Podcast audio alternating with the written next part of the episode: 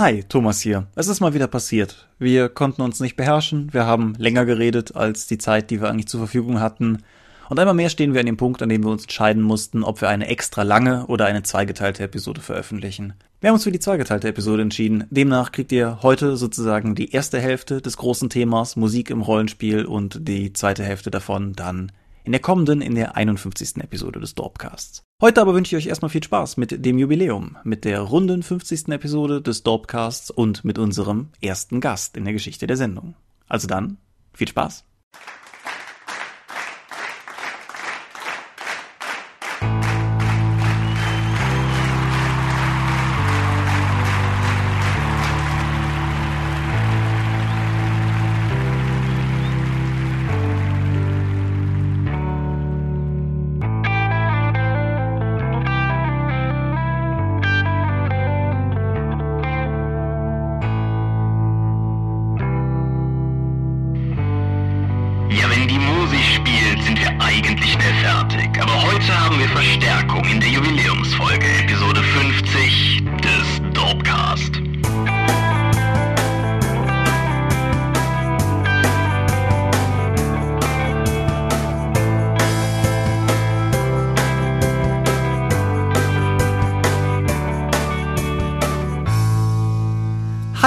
Herzlich willkommen zur 50. Episode des Dorpcast. Es ist nicht irgendeine Episode, es ist nicht einfach nur die Osterepisode, es ist nicht mal einfach nur die Jubiläumsepisode, sondern es ist eine Episode mit Gast. Und dementsprechend bin zum einen ich hier, Thomas Michalski, und dann mein üblicher Partner, Michael Skorpio-Mingers, hallo. aber wir sind nicht alleine. Hier bin ich auch noch, Ralf Sandfox Sandfuchs. Way, ein Hey. Gast. Ja! Gast, wer bist du? Ja, ich treibe mich schon seit etwa 30 Jahren so in der deutschen Rollenspielszene herum. Habe damals zusammen mit einigen anderen Wahnsinnigen die GFR aus der Taufe gehoben und sie später auch wieder verlassen. Schreibe so seit etwa 20 Jahren für verschiedene Rollenspiele und bin eigentlich hauptsächlich dafür bekannt geworden, dass ich zum einen PP&P seit vielen Jahren betreute und zum anderen viele Sachen für Cthulhu in den letzten 10, 15 Jahren geschrieben habe. Und ja, heute habe ich mich sozusagen selbst eingeladen, naja, nicht ganz, also ich habe mich selber ins Spiel gebracht, wegen des Themas, was eben heute ansteht. Und das wäre Musik im Rollenspiel. Da Thomas und ich beide so wenig Ahnung davon haben, sind wir auch sehr froh, da auf deine Expertise zurückgreifen zu können. Genau, es ist halt gleichzeitig für uns ein Experiment und die große Frage, ob das funktioniert, wenn wir einen Gast dabei haben. Es wurde ja mehrfach immer mal gewünscht, ob wir das nicht auch mal tun könnten. Sei dies also heute die Bewährungsprobe. Ich bin auch gespannt.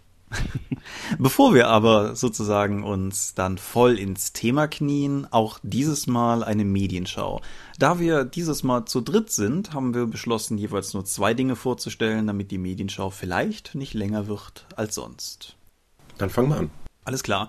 Fangen wir mit was Rollenspielbezogenem an. Das habe ich so lange nicht mehr gemacht. Exalted Tale of the Visiting Flare ist ein Comic und ist die erste Annäherung an die dritte Edition des Rollenspiels Exalted. Exalted ja ohnehin immer Manga und Anime näher gewesen als vielen, vielen anderen Dingen, hat halt in diesem Falle als erste Einführung kein Schnellstarterheft oder so gewählt, sondern eben diesen 26 Seiten langen Comic, den es, soweit ich weiß, damals auch als Backer-Belohnung für jene gab, die horrendes Geld auf den Exalted Kickstarter geworfen haben. Ich meine mich erinnern zu können, wir hätten damals hier relativ lang über den gesprochen.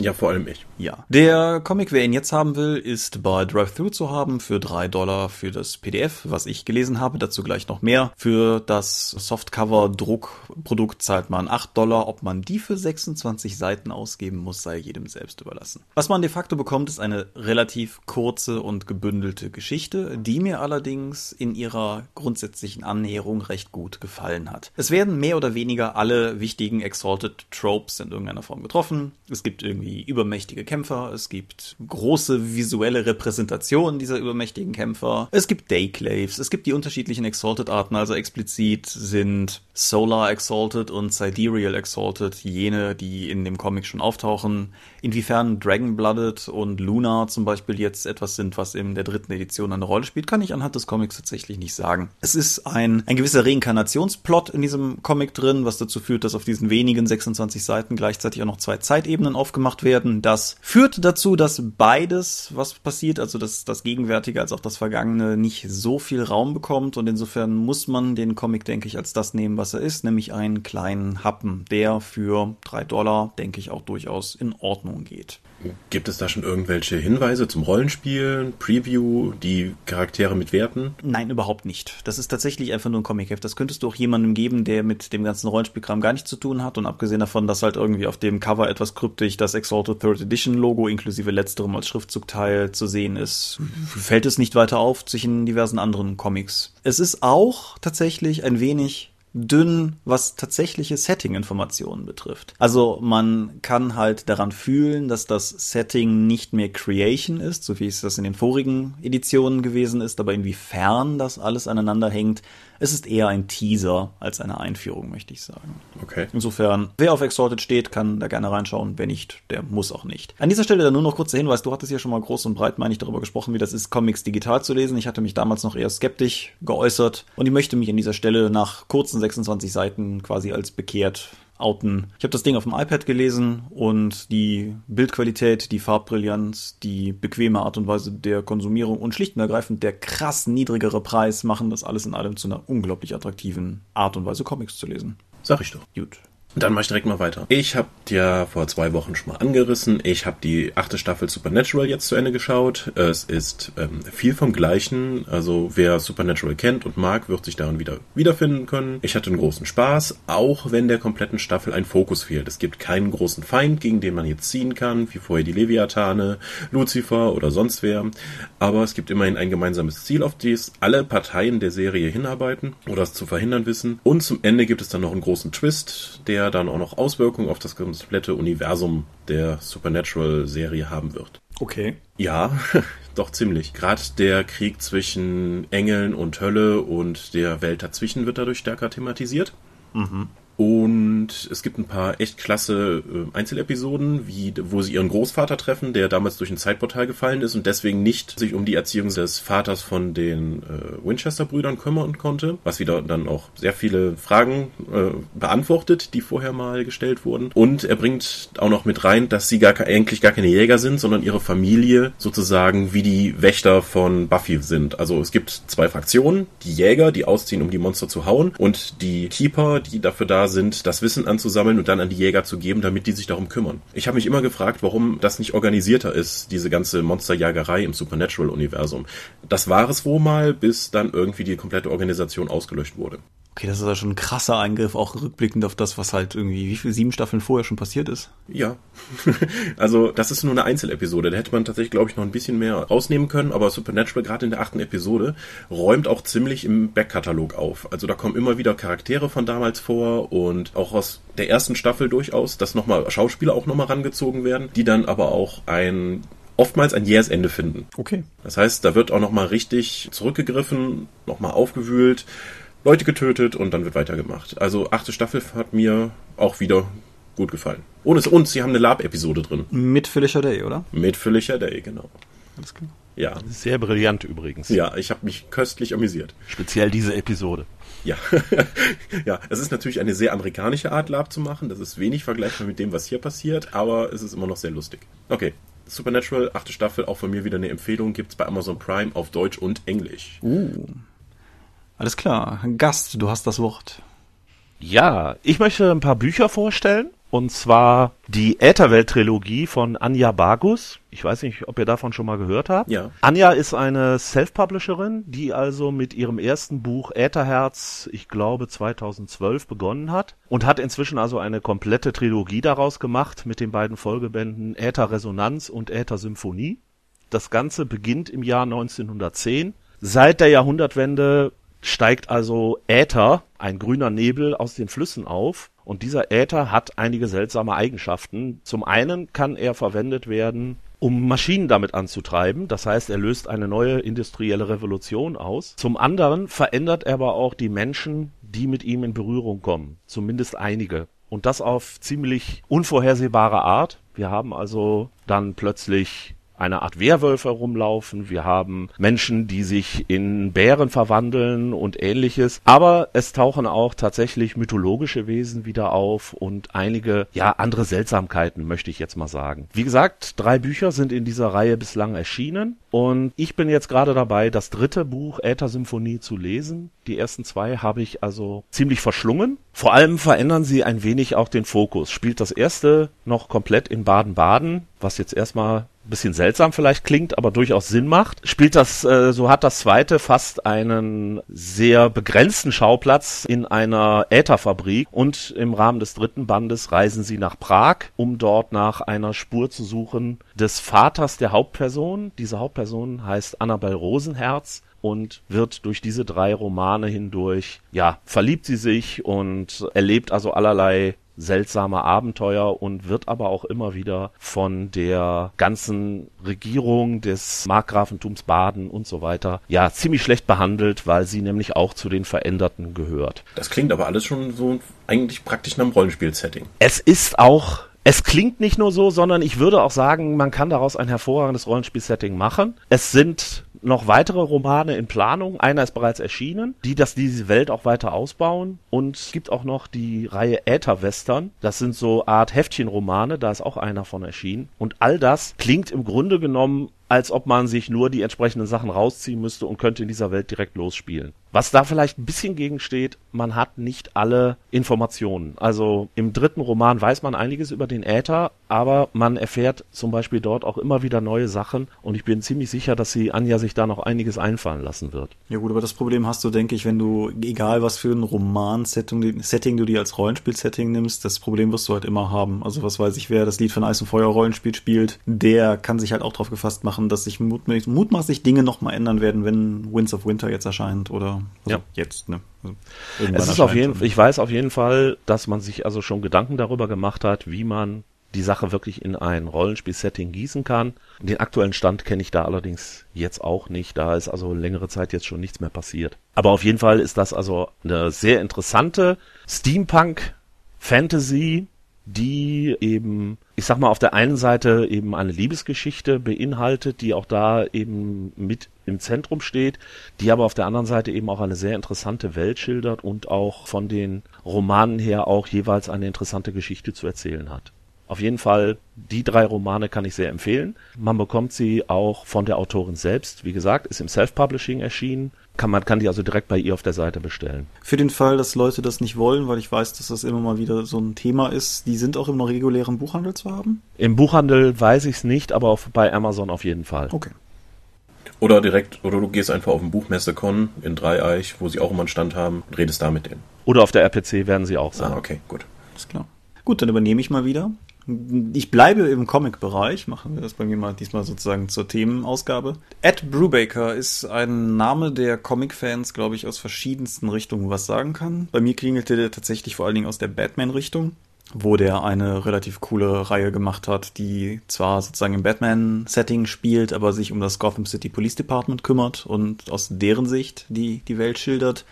Ich habe vorhin mit Dorp-Urgestein Marcel noch telefoniert, er sei an dieser Stelle gegrüßt und der verwies mich direkt darauf, dass Brubaker wohl auch im Captain America-Kontext mal Wichtiges getan hat. Jedenfalls, all das ist in diesem Fall irrelevant, weil es geht mir in dem Fall um Criminal, eine Reihe, die er selber geschöpft hat, gemeinsam mit Sean Phillips, der halt für die visuelle Seite des Ganzen zuständig ist. Criminal erzählt in momentan mehreren Trade Paperbacks gesammelt so klassische Noir-Geschichten.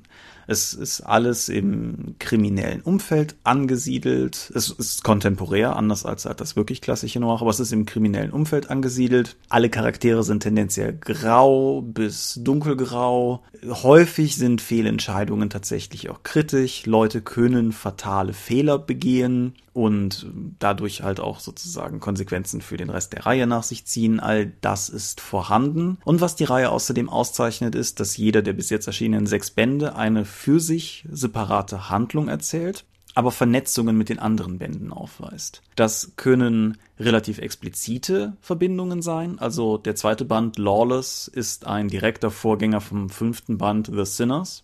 Aber es kann halt zum Beispiel auch durchaus der Fall sein, dass in Lawless jemand auftauchte, der in der Lage ist, gute Fälschungen anzufertigen von Ausweisen oder sowas und der dann die Hauptfigur zwei Bände später von Bad Night wird und so weiter und so fort. Das ist also alles miteinander verwoben, ist aber anders als die andere damit vielleicht assoziierbare Reihe Sin City sehr viel realitätsnäher. Es ist nicht so überzeichnet, sondern es bemüht sich tatsächlich eher, ja, eine nicht realistische, aber eine glaubwürdige Schilderung dieses Settings, dieser Stadt und aller darin verfangenen Leute darzustellen. Und ja, mir hat die Reihe vom ersten bis zum letzten Band gut gefallen, um nicht zu sagen mit jedem Band besser. Es gibt schöne Elemente, die sich auch durchziehen, die die ganzen Sachen eher subtil vernetzen. Was weiß ich, im ersten Band der Protagonist stößt mehrfach darauf, dass in der Tageszeitung ein Comicstrip ist, so drei Panels lang, wie man das halt irgendwie aus diversen Cartoons oder so kennt, der, der aber gleichzeitig irgendwie die Thematik der Reihe streift, weil das ist nämlich Frank Kafka PI.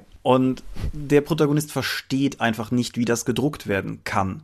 Und im Laufe der kommenden Bände lernt man sowohl den Charakter kennen, der diesen Comicstrip zeichnet, und man versteht auch nachher, warum dieses kryptische Ding da abgebildet wird. Und so ein bisschen wie die, wie die Soap Opera in der ersten Twin Peaks Staffel ist es gleichzeitig dann auch immer ein Kommentar auf das, was in der Geschichte passiert. Also alles sehr, sehr geschickt und sehr, sehr elegant erzählt. Überhaupt wird sehr viel mit Stilmitteln gearbeitet. Es gibt in einem Comic eine Traumsequenz, die auch vom Zeichenstil her ganz anders ist als alles andere. Und es gibt in einem anderen Band mehrere Rückblenden in die Zeit, als im Leben des Charakters noch alles gut und schön war in seiner Jugend.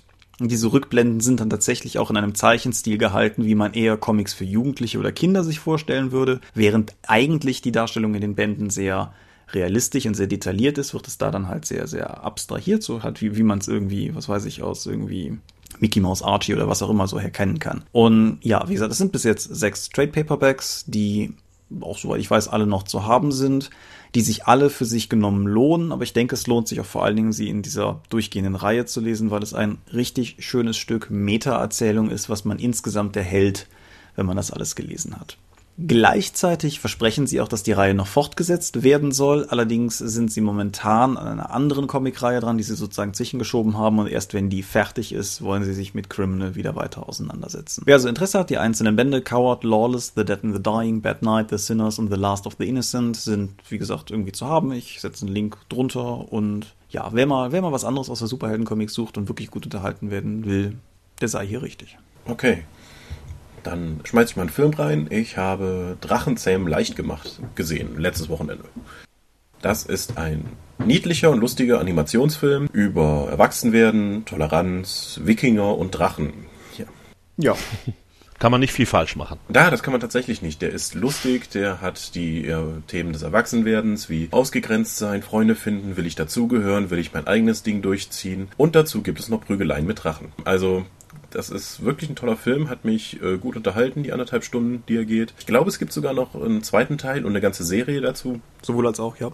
Ja, da muss ich mich da, das muss ich mir nochmal genauer anschauen. Ich fand es auch lustig, dass die Drachen innerhalb dieser Welt nicht nur eine Bedrohung sind, sondern dass die auch in so Büchern festgehalten werden, was für eine Bedrohung das ist. Wie viel Feuerstöße sie abgeben können, welche Panzerungsstufe sie haben und so etwas. Es ist jetzt nicht so überzeichnet wie bei der, wie in den Pokémon und deren Derivatenserien, aber ich fand zumindest putzig, dass sie das dann auch schon in numerische Werte festgehalten haben über die Gefährlichkeit der verschiedenen Viecher, denen sie begegnen. Ja, und was sie halt auch geschafft haben, finde ich, ist, dass die Drachen tatsächlich alle Persönlichkeit haben. Mhm.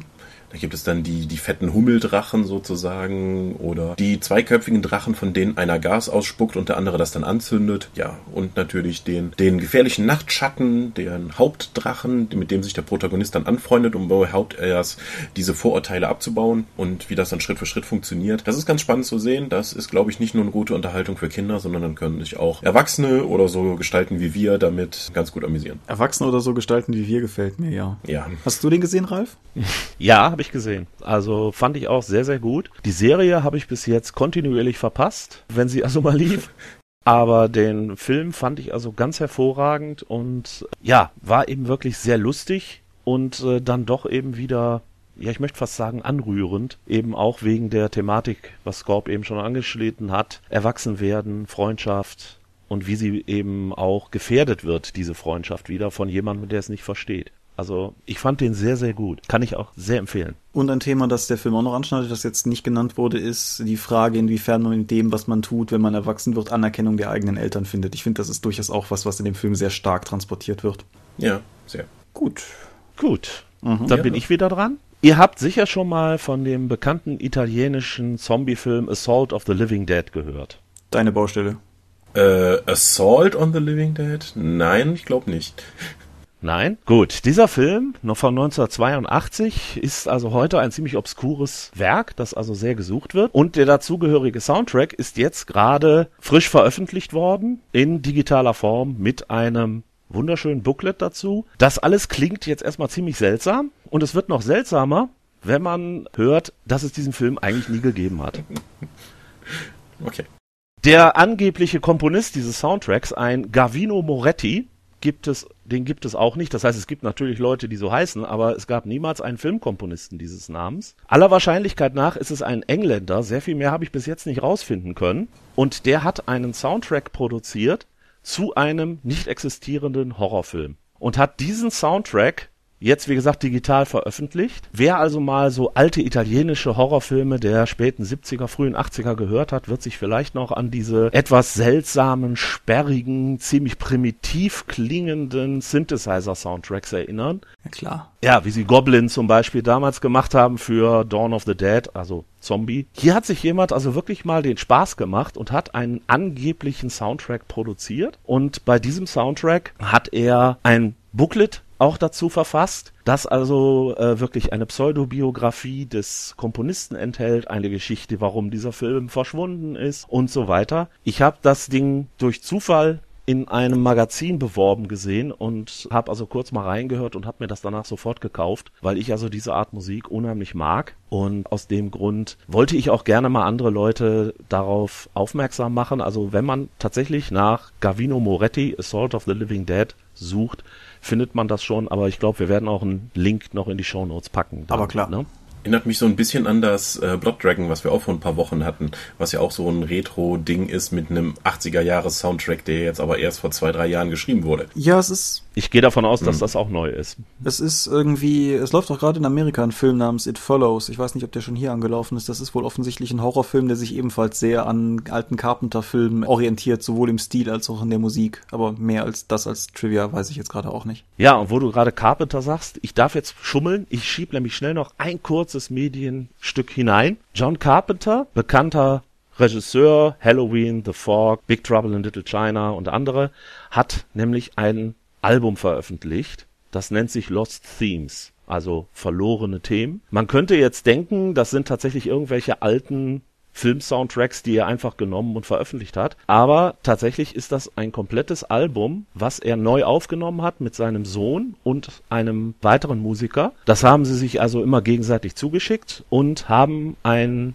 eine CD daraus gemacht mit neun Tracks, die so klingen, wie man Carpenter kennt. Also teilweise sehr minimalistisch, Synthesizer getragen, aber durchaus auch mal mit Gitarre und immer sehr, sehr atmosphärisch. Also ich liebe dieses Album gerade rauf und runter und höre es auch sehr stark. Das ist, glaube ich, jetzt vor drei Wochen oder so erschienen und man kriegt es also auch als CD und auch als MP3-Version. Auf jeden Fall eine ganz starke Empfehlung für Leute, die also diese Art Musik mögen.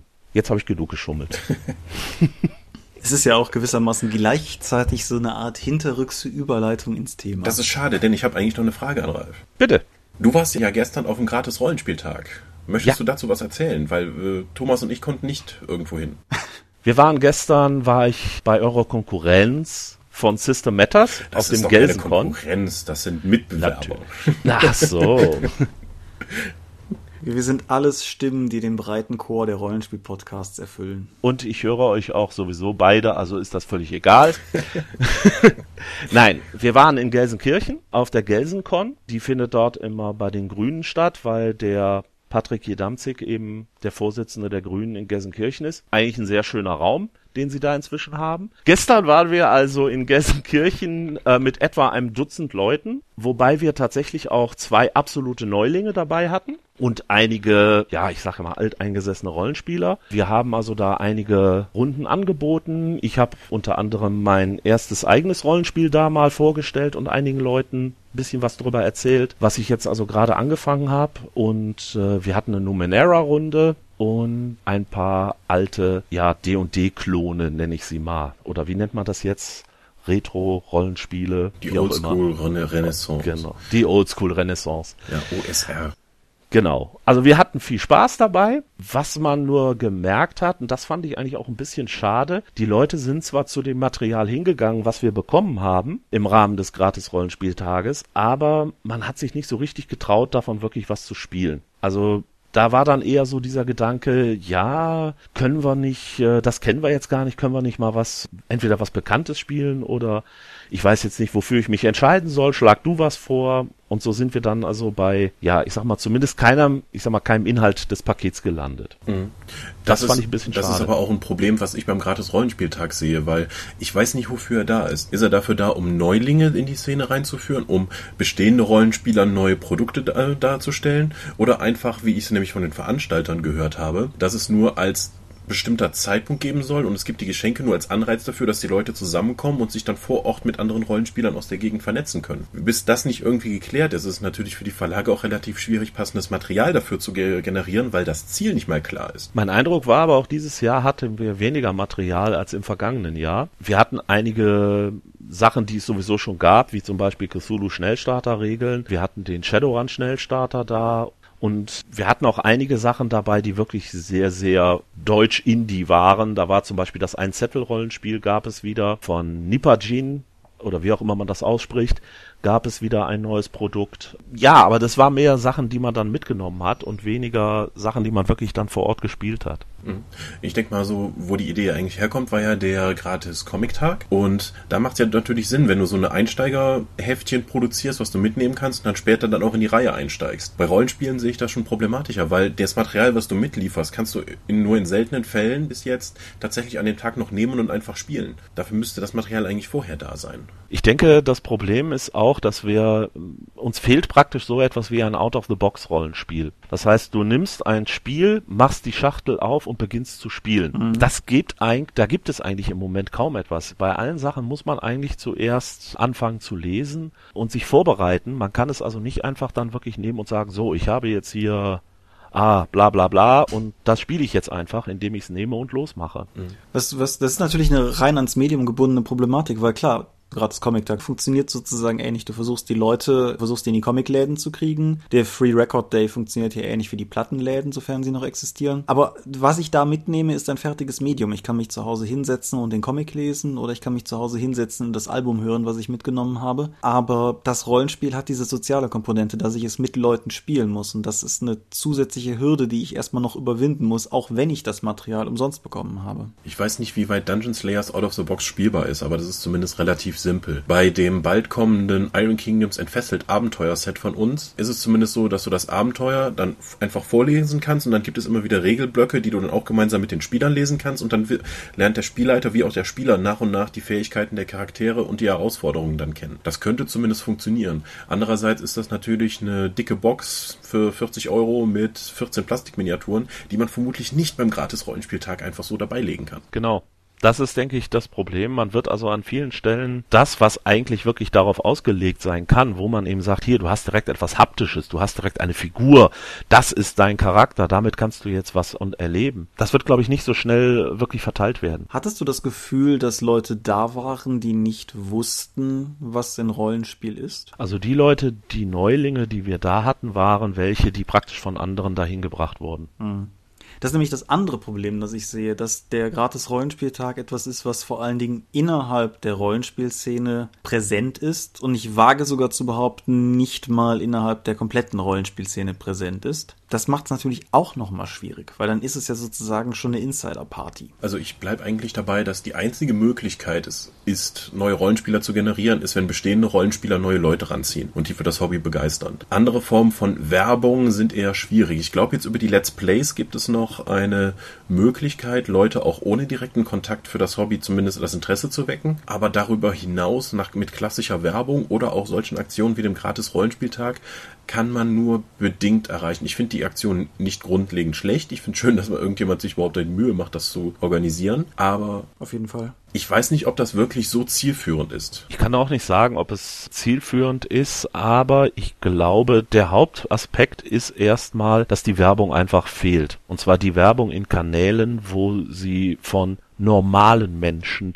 wahrgenommen wird. Mhm. Wie soll ich jetzt erfahren, dass da irgendwo ein gratis Rollenspieltag stattfindet und was das überhaupt ist, wenn ich nicht gerade mich in den entsprechenden Foren rumtreibe oder ja, wenn nicht gerade mal eine Ortszeitung davon berichtet. Das gibt's natürlich auch manchmal. Wir hatten auch gestern jemanden zum Beispiel, ich glaube von der WAZ da, die auch einen Bericht darüber machen werden. Ich glaube, da gab's im Vorfeld auch so eine kleine Anzeige. Aber das Problem ist, denke ich, einfach, die Leute müssen es erstmal erfahren und sie müssen kapieren, was ist das überhaupt? Warum sollte ich da hingehen? Wenn ich höre gratis Rollenspieltag, sagt mir das, wenn ich nicht mal weiß, was ein Rollenspiel ist, erstmal gar nichts. Dann denke ich wahrscheinlich, wie viele Leute, erstmal an Computer. Das ist auch, glaube ich, ein Problem. Also ich meine, ich habe ja nun genauso wie Michael Erfahrung im Lokaljournalismus und diese Vorberichterstattungsartikel sind in der Regel nicht sehr auffällig, wenn du nicht gerade sozusagen günstig irgendwie den, den Premieren-Spot bekommst. Und die Nachberichterstattung ist ja nett, aber die bringt niemandem was, weil keiner, der jetzt irgendwie ohne Rollenspielbezug da ist, wird sich nächstes Jahr noch dran erinnern, dass doch dieses Jahr ein Artikel über den gratis Rollenspieltag in der Zeitung war. Mhm. Ich denke, dass man mit einer Convention vor Ort wahrscheinlich mehr erreichen kann, weil man dann die Leute einfach darauf ansprechen sprechen kann. Nächstes Wochenende findet da und da etwas statt und da kannst du spielen. Komm einfach mal vorbei. Wenn ich also Leute zum Beispiel zum Brettspielen dazu bekomme und sage dann, hey, du kannst hier auch mal Rollenspiel ausprobieren und dann habe ich vielleicht äh, ein paar Jugendliche dabei, äh, die dann sagen, das klingt cool, das möchte ich mal ausprobieren und dann habe ich so ein Out-of-the-Box-Spiel, ja, mit dem ich wirklich sagen kann, so, hier, wir fangen jetzt einfach mal an zu spielen, ihr müsst nicht viel Regeln lernen, legt einfach los, den Rest machen wir im Spiel. Ich glaube, das bringt sehr viel mehr, um die Leute einfach, ich sag mal, an das Hobby heranzuführen, ohne dass sie wirklich zu Anfang wissen, worum es sich dabei handelt. Es gab ja auch mal das Konzept der Level 1 Cons, wo dann nur Runden angeboten werden für Einsteigercharaktere, sodass du auch das Spiel direkt von, von der Pike auf lernen kannst. Ich denke mal, das wäre auch eine Möglichkeit. Aber da muss halt, müssen sich halt wieder einige Leute für finden und die das dann auch organisieren vor Ort. Der, der Vorteil des gratis Rollenspieltags ist natürlich, dass das eine deutschlandweite Aktion sein kann. Das wäre mit so einer Convention glaube ich, schon hart an der Grenze des logistisch Machbaren, weil du halt auch einfach schon beginnt damit, dass du deutschlandweit zum selben Zeitpunkt eine Location haben müsstest. Oder du ziehst es als große Reihe auf, dann steigt aber der Aufwand in der PR sozusagen ganz rapide an. Ja, und das Problem ist auch, man muss ja auch die Leute erstmal dazu bringen, dass sie so eine Convention veranstalten. Und das ist auch nicht unbedingt so einfach. Hier kann man das mal im Spieleladen vor Ort machen oder vielleicht in irgendeinem kleinen Raum, den man hat, so wie wir jetzt bei den Grünen in Gelsenkirchen. Aber für eine wirkliche Con, für einen größeren Rahmen sind diese Orte meistens gar nicht geeignet. Da kriegt man eben vielleicht 10, 15, 20 Leute rein, aber eine größere Convention wo ich wirklich mal Leute heranziehen will, wo ich sagen wir mal 80 bis 100 Leute ziehen möchte, da brauche ich dann eben auch ein Gemeindezentrum und eine Stadthalle und die kriege ich nicht ohne Geld. Und was man, was man vielleicht noch als, als anderen Aspekt in die ganze Sache reinwerfen sollte, ist, dass man sich in einem Zeitalter der zunehmenden Digitalisierung des Lesekonsums auch irgendwann fragen muss, ob das Konzept von Gratis-Hefttüten bis wohin das noch zeitgemäß ist. Weil also was, was mir zum Beispiel so ein bisschen fehlt, ist eine digitale Aufbereitung des Gratis-Rollenspieltags. Warum kann ich das Zeug nicht auch runterladen? Oder kann ich das? Äh, das kannst du zumindest von den Pathfinder-Abenteuern, die wir beigelegt haben, habe ich gesagt, die gehen nächste Woche dann auch online, damit die zumindest die Leute, die das jetzt physisch mitgenommen haben, so einen kleinen Vorsprung haben. Ja. Und nicht gleichzeitig, weil dann hätte ich es auch nicht drucken müssen, wenn ich es am gleichen Tag online stelle. Dazu muss man auch sagen, es gibt ja verschiedene Leute, die auch für den Gratis-Rollenspieltag tatsächlich Content produzieren, also Material produzieren und das dann nur online stellen. Wir zum Beispiel. Und genau. Stimmt, wir haben letztes Jahr so ein Abenteuer für die 1W6 Freunde gemacht. Genau, die 1W6 Freunde und das Modul der Meister haben wir ja extra dafür angefertigt, ja. Genau, das kam kurz vorher raus und das heißt auch jemand, der einfach sagt, ich möchte das gerne mal ausprobieren, aber ich kann jetzt gerade zu keiner Convention hin, weil ich da die Oma besuchen muss, der kann eben danach die Sachen sich runterladen und angucken. Aber wichtig wäre eben tatsächlich, dass man auch tatsächliches Einsteigermaterial weiterhin produziert und ja, dass man das dann auch spielt vor Ort, ja, und dazu muss es eben rechtzeitig zur Verfügung stehen, dass man eben jemandem sagt, hör mal, wir haben jetzt hier das Ein-Zettel-Rollenspiel, bereite dich mal darauf vor, hier hast du eins. Mhm. Und das sind äh, Sachen, das hat eben nicht so, nicht immer geklappt. Ich gebe zu, ich habe gestern jetzt auch mal mein eigenes Ding ausprobiert, weil ich mir gedacht habe, da hast du auch mal einen Rahmen, wo du ein paar Leute findest, die sich dafür vielleicht interessieren. Aber es geht eigentlich ja am Sinn des gratis Rollenspieltages so vorbei. Gut, wie immer der Aufruf in die Kommentare hinein. Wart ihr beim gratis Rollenspieltag? Dann sagt uns, wie es war. Findet ihr es cool? Dann sagt uns, warum. Findet ihr es doof? Sagt uns, warum. Allgemein, gibt uns, gibt uns Eindrücke. Ich wäre tatsächlich neugierig. Wir waren halt gestern beide terminlich gebunden und konnten nirgendwo hin, aber ich wäre neugierig, wie sonst so die Wahrnehmung war. Gut. Gut. Dann lass uns doch mal zum Thema Musik kommen. Okay. Genau. Wie eingangs schon erwähnt, Thomas und ich sind jetzt nicht gerade die Musikexperten, gerade im Kontext von Rollenspieleinsatz. Deswegen sind wir sehr gespannt, was du uns jetzt zu bieten hast, Ralf. Okay. Also ich trage mich schon sehr lange damit mit dem Gedanken, Musik im Rollenspiel einzusetzen. Ich habe das auch immer wieder mal versucht, bin aber auch immer wieder mehr oder weniger grandios dran gescheitert. Das erste Mal, dass ich tatsächlich nicht daran gescheitert bin, sondern da, wo es wirklich geklappt hat, war bei Spieletests für ein Cthulhu-Abenteuer. Sie haben ihr Ziel erreicht, das dann später in dem Spielleiterhandbuch erschienen ist. Und da bin ich hingegangen und habe gesagt, ich möchte gerne die Atmosphäre dieses Abenteuers, das sehr fremdartig, sehr eigenartig sein sollte, möchte ich gern musikalisch unterstützen. Und darum bin ich hingegangen und habe für dieses Abenteuer tatsächlich einen eigenen Soundtrack zusammengestellt aus Musik, die ich zu Hause hatte, habe den erst auf eine CD gebrannt, später dann als Playlist auf einen MP3-Player gebracht und das dann während des eigentlichen Spiels eingesetzt und ich muss sagen, mit ziemlich großem Erfolg. Also die Leute sind ganz klar, ich will jetzt mal sagen, mehr mitgegangen, als wenn ich es ohne die entsprechende Musik gemacht hätte. Das unterstützt also auf jeden Fall. Ja, dann dann einfach mal so ganz, ganz provokant gefragt, wie, wa warum hast du dich für Musik entschieden? Also was, was denkst du ist die, also ich meine, das ist eine suggestiv und eine rhetorische Frage, aber was denkst du ist die inhärente Qualität von Musik, die es abhebt von anderen Medien, die du einsetzen könntest, das weiß ich, Beleuchtung oder so? Das Wichtige erschien mir immer, wenn ich ein Hörspiel zum Beispiel habe oder einen Film, dann ist der Soundtrack, der dazu eingespielt wird, immer sehr, sehr wichtig für die Immersion des Spielers beziehungsweise also des Zuschauers erst einmal. Und der gleiche Gedanke trifft für mich eben auch bei einem Rollenspiel zu. Wenn ich eine gefühlsmäßige Immersion, ein Eingehen des Spielers in die Handlung haben möchte, dann kann ich dafür Musik nutzen, weil ich das eben relativ mit relativ einfachen Mitteln dann dafür sorgen kann, dass ich bestimmte Gefühle beim Spieler auslöse.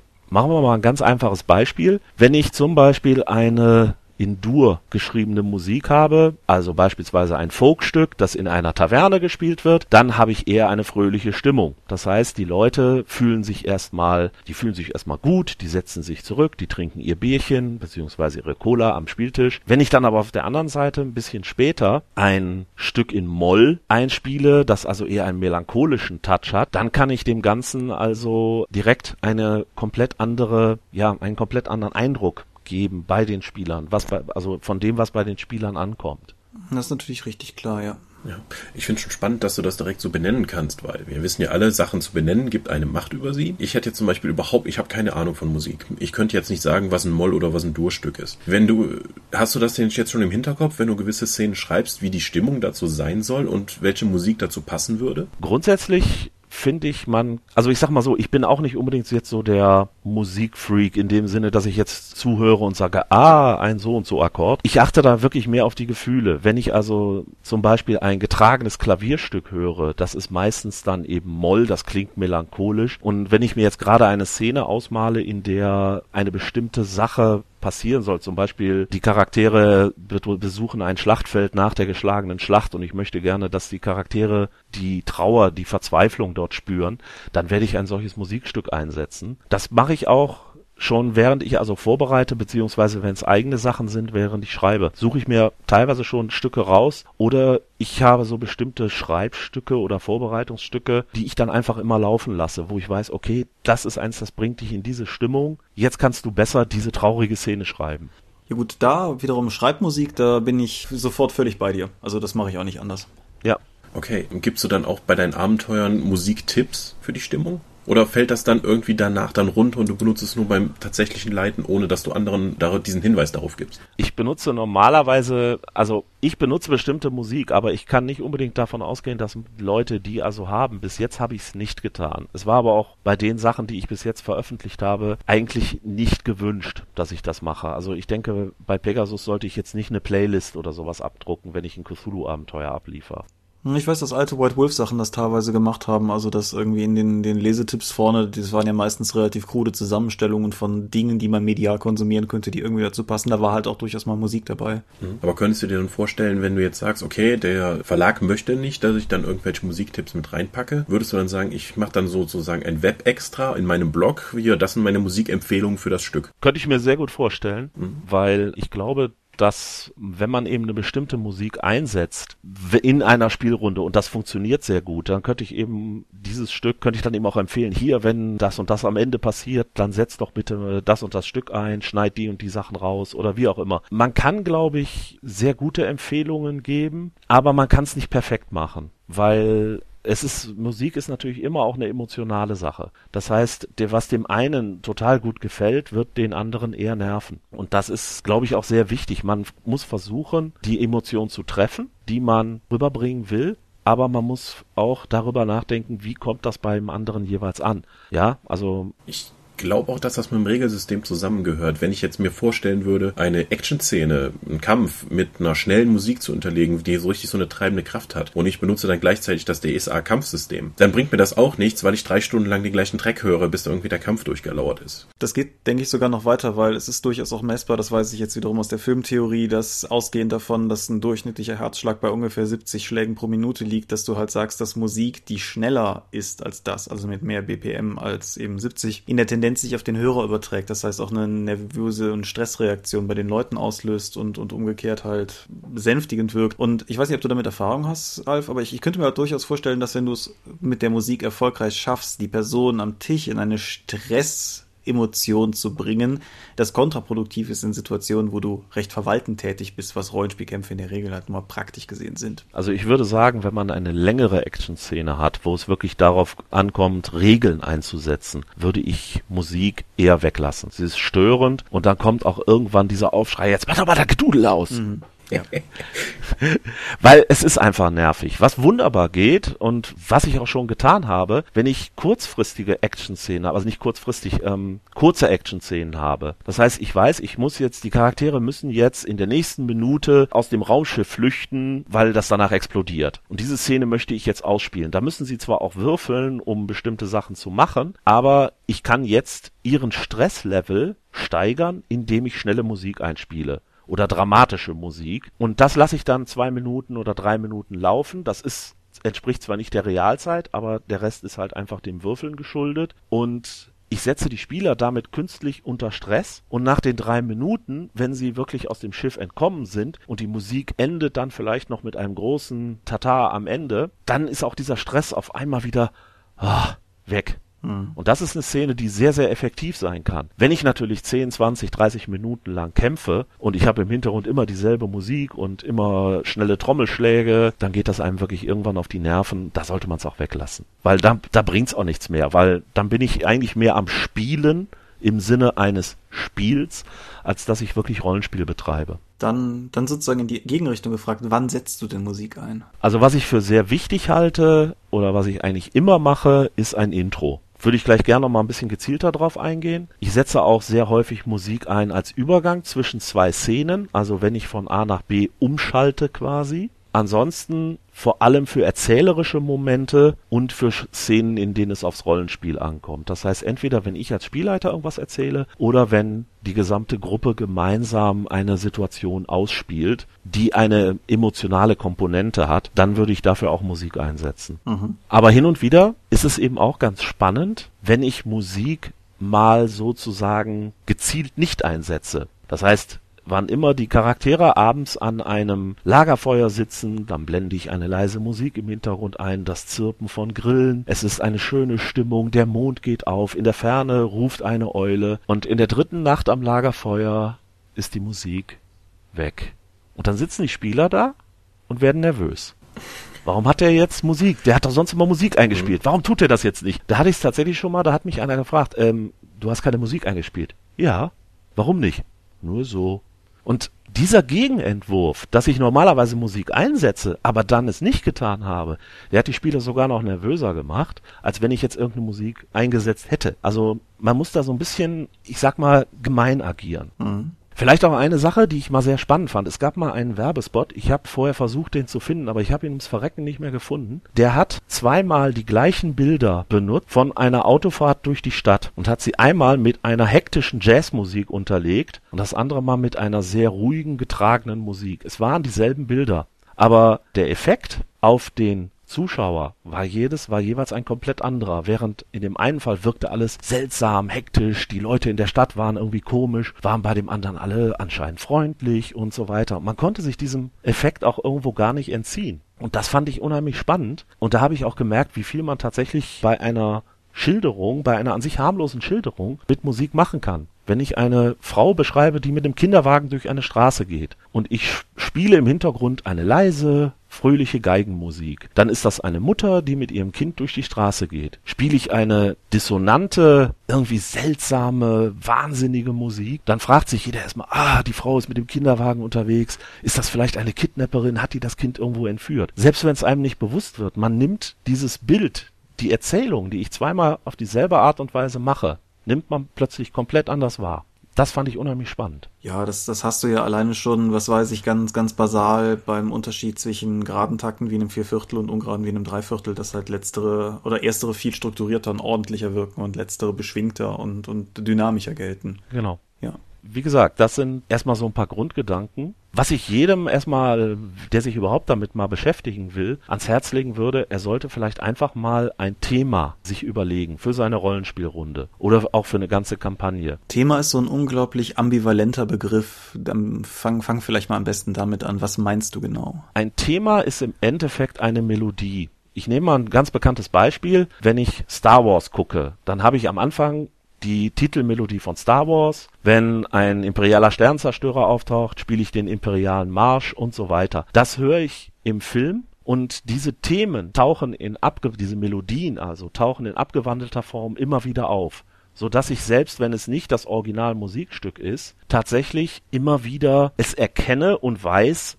auch wenn da jetzt hier zum Beispiel das imperiale Thema, also der imperiale Marsch als Geigenversion gespielt wird und ohne das Brimborium, weiß ich trotzdem, aha, hier ist irgendwas, was mit dem Imperium zu tun hat. Das werde ich vielleicht gar nicht bewusst wahrnehmen, aber nach einiger Zeit habe ich das sozusagen verinnerlicht. Wie kannst du denn ein passendes Thema jetzt für deine Rollenspielrunde finden? Weil die meisten Themen sind ja schon mit irgendwelchen Popkulturreferenzen verknüpft. Das ist grundsätzlich, ich sag mal, grundsätzlich kann ich erstmal, wenn ich Star Wars spiele, beginne ich meine Runde mit dem Star Wars Thema. Mhm. So, ganz einfach. Spiele ich Indiana Jones, also oder irgendwas Palpiges, spiele ich im Hintergrund das Indiana Jones Thema als Intro. Die Leute wissen, aha, jetzt geht das Rollenspiel los. Es ist wie ein Signal, die Runde beginnt und es macht es seltsamerweise auch leichter, sich an die letzte Runde zu erinnern. Dieses, was bisher geschah. Und wenn ich das aufarbeite mit dieser Musik, dann werden die Leute sich eher daran erinnern. Ansonsten muss ich ein bisschen suchen, ich gehe da, ich wollte später noch mal ein bisschen so drauf eingehen, wo kriege ich überhaupt Musik her, aber vielleicht mal als kleiner Vorgriff. Ich kann eben sehr viel Musik teilweise aus dem Internet ziehen, teilweise mir von CDs holen, die eigentlich keiner kennt. Und die kann ich genauso als Thema einsetzen. Und wenn ich das oft genug gespielt habe, dann werden die Leute auch wissen, aha,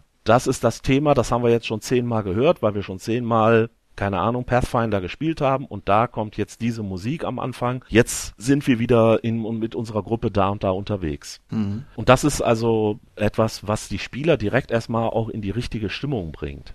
Ja, und ansonsten, ich kann Sachen benutzen, die man einfach erkennt. Mal ein Beispiel. Ich habe eben davon gesprochen, dass ich das für Übergänge zwischen zwei Szenen benutzen kann. Wenn ich also zum Beispiel eine moderne Detektivrunde oder irgendwas, was in den 50s spielt, lasse ich meine FBI-Agenten irgendwo langfahren und sage, okay, ihr habt den Auftrag bekommen, ihr fahrt jetzt nach Louisiana oder irgendwo in den amerikanischen Süden und dann spiele ich so eine richtig schöne schwarze Bluegrass Blues-Musik. Das erkennt jeder. Im Hinterkopf weiß dann jeder, aha, staubige Landstraße, seltsam gelblich. Ja, wer True Detective gesehen hat, der kennt das Bild, was ich hervorrufen will. Und das kann ich mit dieser Art Musik dann relativ schnell erzeugen. Ja, das ist halt genauso wie was weiß ich, Ennio Morricone sofort Western evoziert, wenn du halt irgendwie einen von den Dollar Soundtracks oder so nimmst. Genau. Ja. Und man kann es eben auch tatsächlich, wie gesagt, ich kann es am Eingang nutzen, ich kann es aber auch mittendrin nutzen. Wer zum Beispiel Star Trek kennt, da gibt es immer das Klingonenthema. Das hat das erste Mal in Star Trek, der Film ist das aufgetaucht. Und wenn ich das heute spiele und vorher hat der Captain meines Schiffes gesagt, auf den Schirm, dann weiß ich sofort beim Einblenden dieser Musik, da tauchen jetzt drei klingonische D7 Kreuzer Informationen auf und fliegen auf mein Schiff zu. Das ist ein Bild, was ich einfach durch, dadurch, dass die Leute das kennen, sofort hervorrufe. Aber ich kann das eben auch selber machen, indem ich immer wenn eine bestimmte Person auftaucht, benutze ich die gleiche Musik. Irgendwann ertönt diese Musik und meine Spieler wissen sofort, ah, jetzt kommt die und die Person. Das ist nämlich ihr Thema. Und das ist eben etwas, wie gesagt, man muss ein bisschen suchen.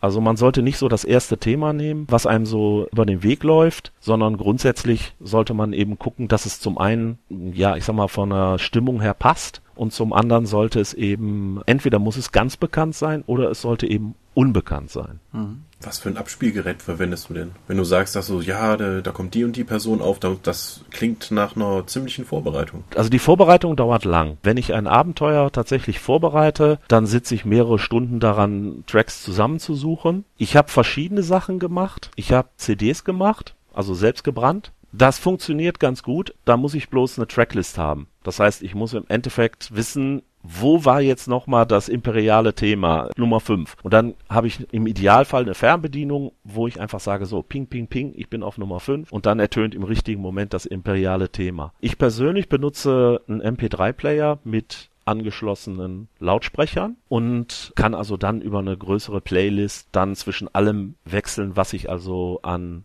Musik benutzen will. Da habe ich eigentlich sehr gute Erfahrungen mitgemacht. Benutzt du nur Musik oder auch Effekte, also Geräuscheffekte, knarzende Türen oder sowas? Also grundsätzlich hauptsächlich sage ich mal Musik. Geräusche kann man verwenden. Sie können also, ich sag mal, Geräusche können für mehrere Sachen dienen. Einmal kann ich sie als Hintergrund verwenden. Also, bin an Bord eines U-Bootes, dann habe ich so ein leises Wummern in meinem Hintergrund, das ist der Antrieb, der die ganze Zeit läuft. Oder ich bin in einer Höhle, dann habe ich so ein hallendes Geräusch, Wasser tropft von der Decke, sowas in der Art. Ich kann aber auch tatsächlich eine kurze, kurze Geräusche benutzen, wenn sie im Abenteuer auftauchen. Das heißt, wenn zum Beispiel eine Explosion ertönt, habe ich vorher vielleicht eine Explosion vorbereitet, auf meine Playlist gepackt und im richtigen Moment, BAM! fliegt also auf einmal alles in die Luft. Ja. Damit kann man eine Szene betonen, aber auch ganz banal die Spieler erschrecken, wenn die damit nicht rechnen. Macht auch viel Spaß, so im richtigen Moment. Ja, man, man muss halt, denke ich, gucken, also auch da, sagen wir mal, bewusst vorbereiten. Ich musste jetzt gerade nur daran denken, ich habe irgendwann vor ein paar Episoden davon gesprochen, dass ich vor Weihnachten an einem Krimi-Dinner teilgenommen habe. Und das war halt vom Setting her in einem Zug angesiedelt. Was aber diejenigen, bei denen das stattgefunden hat, in der Vorbereitung überlesen hatten, war, dass zu dem Zeitpunkt, an dem sozusagen das Krimi-Dinner stattfindet, der Zug steht. Wir hatten also die ganze Zeit in der Sounduntermalung so ein fröhliches Ratatata, Ratatata, Ratatata von diesem fahrenden Zug, um dann mittendrin durch Elemente des eigentlichen Spiels dran erinnert zu werden, dass der Zug steht geht. Und das hat zu, ich meine, beim Krimi-Dinner ist das nicht so schlimm, aber doch, sagen wir mal, zu einem starken Immersionsholperer geführt, weil es dann doch jeder am Tisch irgendwie rumkarlauern musste, was denn das wohl offensichtlich für ein Geräusch ist, was wir da die ganze Zeit hören. Es, es kann natürlich auch immer passieren, dass man mal ein falsches Stück auswählt, ist mir auch schon passiert, dass ich also gerade eine traurige Musik einspielen wollte und bin einen Track zu weit gerutscht. Und die Explosion zündet? Ja, oder die fröhliche Tavernenmusik war es in dem Fall, ja. Ihr betretet das Haus der Trauernden. Es war nicht gut, nein, also keine gute Immersion. Also man muss ein bisschen drauf aufpassen. Aber wenn man sich, ich sag mal, man muss sich eben ein bisschen vorbereiten. Man muss diesen Aufwand eben betreiben, wenn man das wirklich einsetzen will. Das erste Mal wird man unglaublich lange brauchen. Aber nach einiger Zeit hat man so ein paar Lieblingsstücke auch, die man öfter mal verwendet. Oder man hat auch ein bisschen mehr Erfahrung. Was brauche ich jetzt überhaupt? Was ich sagen muss, es gibt besondere Soundboards für den Rechner oder irgendwelche spezielle Software. Da bezahlt man meistens richtig Geld für und ich halte das nicht unbedingt für notwendig. Also wer es gerne möchte, der kann es machen, aber es gibt inzwischen so viele Sachen, wo man einfach Playlists und so weiter hinterlegen kann, dass ich glaube, das reicht völlig aus. Mhm.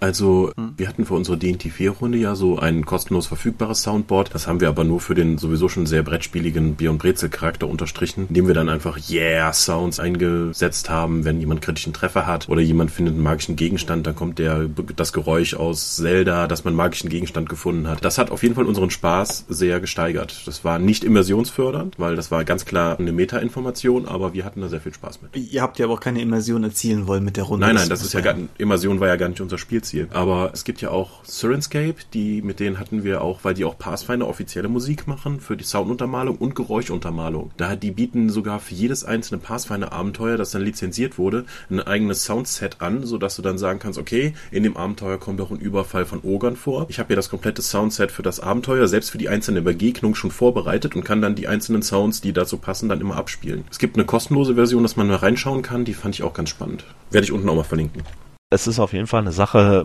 da muss man auch seinen eigenen Weg dann finden, ob man jetzt wirklich das machen möchte. Ich sag mal, die, den Aufwand im Vorfeld da reinstecken oder ob man sagt, das reicht auch völlig aus, wenn ich zum Beispiel so eine vorbereitete Sache nutze. Was man auf jeden Fall aber nicht machen sollte, ist irgendeine CD im Hintergrund einfach durchorgeln lassen. Ja, weil das haben wir also ein paar Mal auch versucht und das ist dann meistens daran gescheitert, dass irgendwo ein Stück war, was überhaupt nicht dann zu der Stimmung passt, die man eben erzielen will. Und ja, dann war man auch komplett rausgerissen. Und da muss man eben, glaube ich, drauf achten. Ich erinnere mich an eine Earthlon-Runde vor vielen Jahren, da waren wir noch Schüler, wo einfach, also ohne, ohne Absicht, ohne die Absicht damit das Spiel zu untermalen, lief im Hintergrund irgendwie so ein Subway to Sally und so weiter Kram im Shuffle. Und in jedem einzelnen Kampf gab es, in jedem Kampf gab es die Stelle, wo irgendjemand irgendjemanden nicht traf und innerhalb von Sekunden die Liedzeile, ich konnte das Opfer nicht töten aus den Boxen.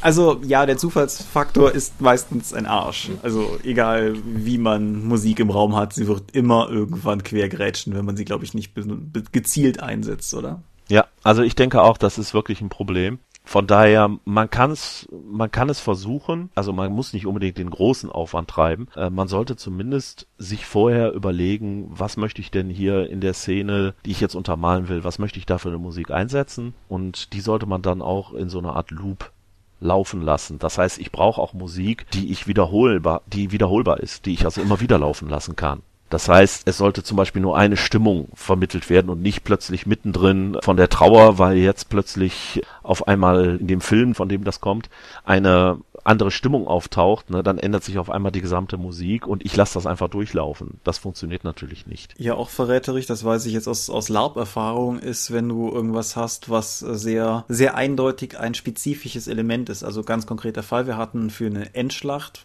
beim LARP mit Musik gearbeitet, die dann halt über eine Lautsprecheranlage über den Hof gedonnert wurde. Bin ich jetzt eh nicht so der Fan von, aber funktioniert an sich ganz gut. Aber offensichtlich hatte sich niemand die Mühe gemacht, das Lied mal komplett durchzuhören. Und obwohl das in sich gesehen gut loopbar war und auch, sagen wir mal, monoton, aber treibend genug, um die Sache wirklich gut zu untermalen, an irgendeiner Stelle kreischte eine Katze. Das ist grundsätzlich egal, außer alle drei Minuten dreißig an der gleichen Stelle kreicht die Katze. das denke ich wäre am Spieltisch genauso fatal, wie es in der LARP-Ausspielsituation halt gewesen ist und bis heute spricht jeder von dieser Katze insofern. Ich habe zum Beispiel, es gibt zum Beispiel einen Track bei YouTube, da ist mittendrin auf einmal Werbung für denjenigen, der den online gestellt hat. Oh geil. Man lässt also irgendwie was so Meeresrausch im Hintergrund laufen äh, von YouTube runter und auf einmal ertönt im Hintergrund uh, This video was brought to you by und blah. Das tötet natürlich auch jegliche Immersion. Das geht auch nicht. Ja. Also man sollte sich das auf jeden Fall mal anhören. Und es sollte eben auch so sein, wie gesagt, die Leute sollten das Stück im Normalfall nicht kennen, weil es gibt nichts Schlimmeres als, hey, sag mal, ist das nicht, äh, sag doch mal aus dem einen Film, den haben wir doch letztens gesehen. Äh. Bevorzugt ist es von Hans Zimmer, dann können sie nämlich alle Filme nennen, an denen Hans Zimmer mitkomponiert hat, weil einzelne Themen eh in jedem drin sind. Ja, ja. und gefühlt kann man dann 100 Filme nennen, klar. Das heißt, ja. ich würde doch grundsätzlich davon abraten, Musik einzusetzen mit Sprache, also nur rein instrumentelle Stücke? Also als Hintergrund normalerweise ja. Ausnahmen sind, wenn ich zum Beispiel einen Nachtclub habe, eine Taverne habe, da kann man auch mal gesungene Stücke spielen äh, solange man nicht zu sehr auf die einzelnen Tracks achtet, also dass man nicht auf die Musik achtet. Ich habe mir mal während einer Nachtclub-Szene in einem Cthulhu-Abenteuer den Spaß erlaubt und habe Max Rabe-Stücke im Hintergrund laufen lassen. Das hat auch wunderbar gepasst. Nur an einer Stelle sind meine Spieler dann etwas ausgerastet, weil äh, Max Rabe hat auch mal eine Coverversion von Tainted Love gespielt. Und ja. das kam, das kam sehr seltsam. Was singt der? Aber ansonsten würde ich dazu raten, wenn es nicht gerade wirklich passend ist, dann tatsächlich eher instrumental. Beim Thema übrigens auch. Es gibt Ausnahmen. Ich habe also mal Einstieg für ein Abenteuer einen wirklich ganz tollen Song von Fever Ray genommen, Keep the Streets Empty for Me. Mhm. Der Song ist wunderschön, ist sehr treibend, aber gleichzeitig hat er irgendwie so eine hypnotische Stimmung. Und der passt als, der passt also als Einstieg in dieses Abenteuer einfach so hervorragend, dass ich den benutzt habe und benutze den also auch bis heute, immer wenn ich dieses Abenteuer spiele. Aber ansonsten normalerweise immer die instrumentale Variante. Ist immer besser.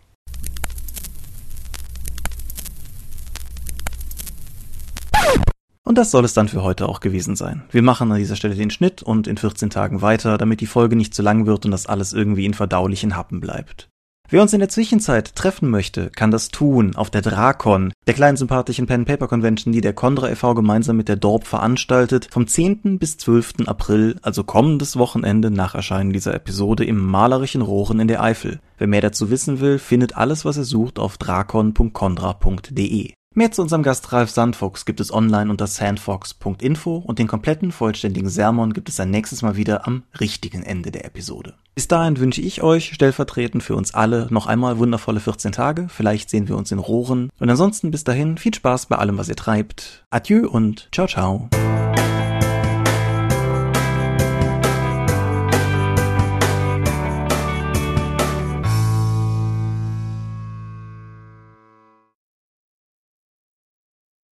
Gestern waren wir. Worms. Ja, ich habe meinen Schreibtisch abgeräumt. Mach einfach weiter. Ich mache einfach weiter. Schieb's auf die Katze. Genau. Ich habe keine. Entschuldigung. Albern.